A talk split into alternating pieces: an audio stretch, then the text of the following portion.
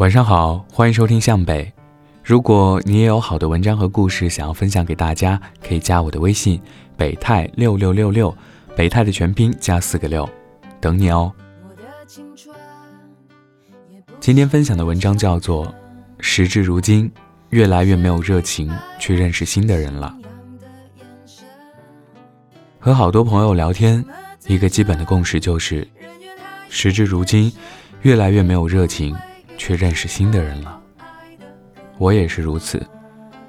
出国独居将近两年时间，与人的交流量急剧下降，习惯成自然的表达欲望也随之线性递减。即使有话要说，也已经有那么多老朋友和老地方，何必要掏开心扉认识一个完全陌生的人？让一个人彻底的了解另一个人，究竟要花多少的时间？该是一件。多么累人的事情！现实生活中如此，在网络空间里也是。校内是能不加就不加新人。QQ 用了将近十年的时间，累计下来几百个好友，大多数人加了之后便是束之高阁，和我一样万年隐身。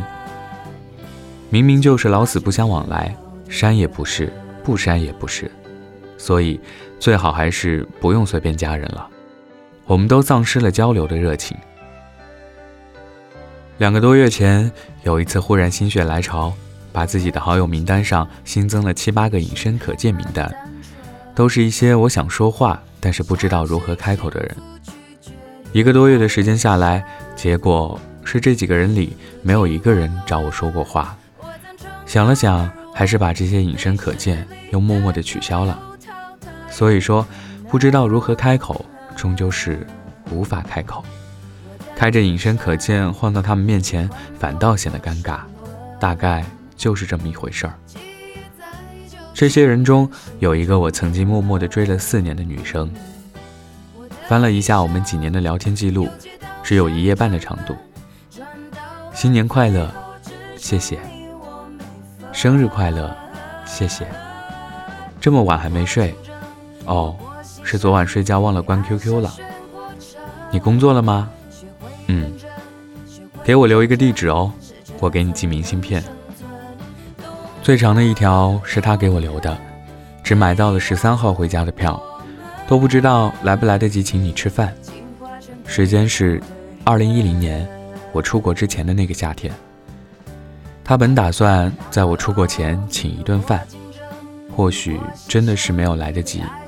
有意无意，这顿饭最后还是没有请上。错过了，也就错过了。其实我也很清楚，自己早不再喜欢他，怀念更多的是在教室的窗口等着他经过的岁月，而非沈佳宜。虽然他还是会不期而至的在我失眠的夜里经过那个窗口，像雨雾里的霓虹灯一样，发出不可抗拒的光芒。不枉我当年给他手写过诗和情书，不枉我当年因为他，在晚自习后的操场上，一个人喝了两瓶啤酒。那时候还不会喝酒，便学会了忧伤。每个人都为自己的青春珍藏着一份足以回味一辈子的爱恋。如果年轻的时候连动过心都没有，这样的人生才可悲。二十三岁之后，便再也不会用这样的心情去喜欢一个姑娘。怯场往往出现在第一次，在屏住呼吸的舞台上哑口无言；而对恋爱而言，往往却是经历的越多，越加胆怯，越加不知道该何时何地如何开始一场爱恋。大概是因为从前喜欢一个女生，只要有心底里荡起的一丝好感就足够了。而现在要考虑的有未来、过往、工作、距离、籍贯、家庭、学历、专业、谈吐、兴趣，名单可以列得更长，未能免俗。喜欢再不会是毫无顾忌、一意孤行的付出，不再像一朵心里不用阳光和水就能萌芽出的鲜花，而更如一场冗长而可畏的体检。更烦人的是。体检之后，好消息基本不会有，坏消息倒是随时都有可能冒出，令人心惊肉跳。了解的结果或许不尽如人意，当然，从现实理性的角度上看，这样负责任的体检或许对谁都有好处，免得彼此失望之后互相伤害。只不过这样的戏剧还没开场，未免已经令人心生烦倦，少了最原始的纯粹。认识和了解一个人，终究变成了一件可畏可惧的事情，所以不如怯场，敬而远之。有一个女生和我说过，她也不那么喜欢自己现在的男朋友，但是一想到要花多大的力气才能找到一个更好的男生，然后还要再相互认识、相互了解，算下来不如就凑合现在这个吧。她说，说不定她的男友也是这个想法。嗯，大概便是这样的心情。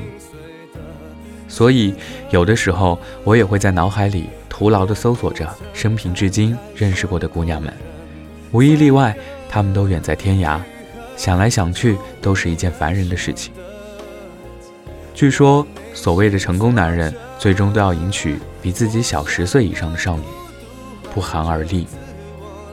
纵然年岁再大的男人，也都喜欢二十五岁以下的女人。相差自己十岁的人结婚，年龄也固然不是问题，但是我无法想象两个人的成长经历里没有落下相同的时代刻痕，诸如在小学的时候看《机器猫》《灌篮高手》和《龙珠》，初中的时候迷过周杰伦，诸如在高中的时候看过超级女声，诸如在大学的时候看过北京的奥运会，等等等等。我知道，周杰伦也会老去。超级女声之后还有《非诚勿扰》，流行是不死的。四年一届的奥运会依然是人类流动的盛宴。但是，当这些时代的痕迹和你的人生轨迹交汇在一起时，塑造出来的便是一代人独有的喜怒哀乐的记忆。没有相同时代记忆的人，怎么可以在一起？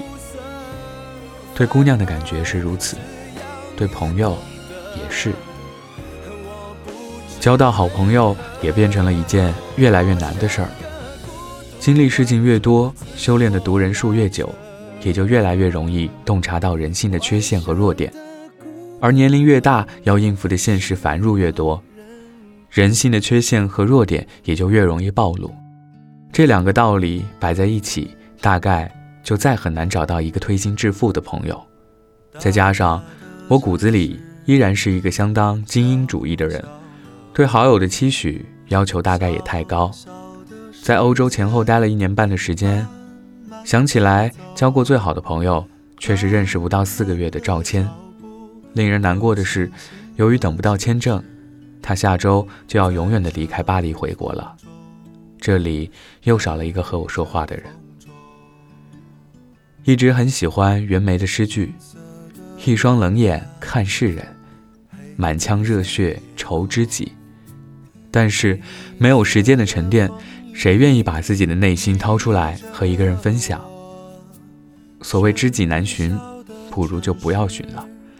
想来想去，活着终究是一件孤独的事。一方面，早就学会了在各种场合娴熟的微笑，讲各种恰如其分的话来，把自己包装的基本滴水不漏、万无一失。这些还不简单吗？和开一场玩笑似的。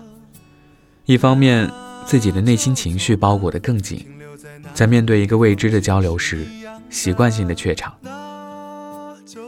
刚到法国的时候，如果长途坐火车，都尽量找个法国人攀谈，为了提高语言，也为了体会和不同文化的人交流经验。此时此刻，我坐在飞驰的火车上，早就对攀谈的热情全无，只顾看窗外一路不大明朗的风景，大概。这就是这么一回事儿。人生的戏剧演到现在，交流的热情越来越少，越来越不想认识新人，怯场之后退入幕后，宁愿就这样冷看台上一切的发生。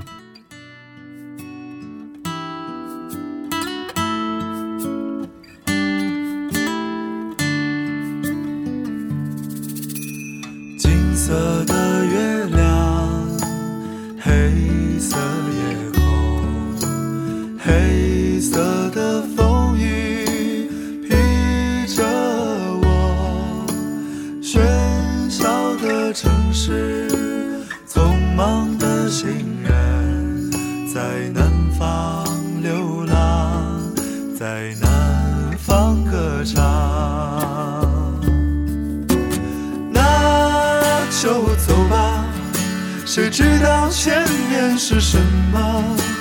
那就走吧，停留在那里，风景是一样的。那就走吧，别忘了带上吉他和悲伤外壳。大概吧，我也可以是吟游诗人。那就走吧，谁知道前面是什么？那就走吧，停留在那里，风景是一样的。那就走吧，别忘了带上吉他和悲伤外壳。打开吧，我也可以是吟游诗人。或许吧，我也可以是流浪。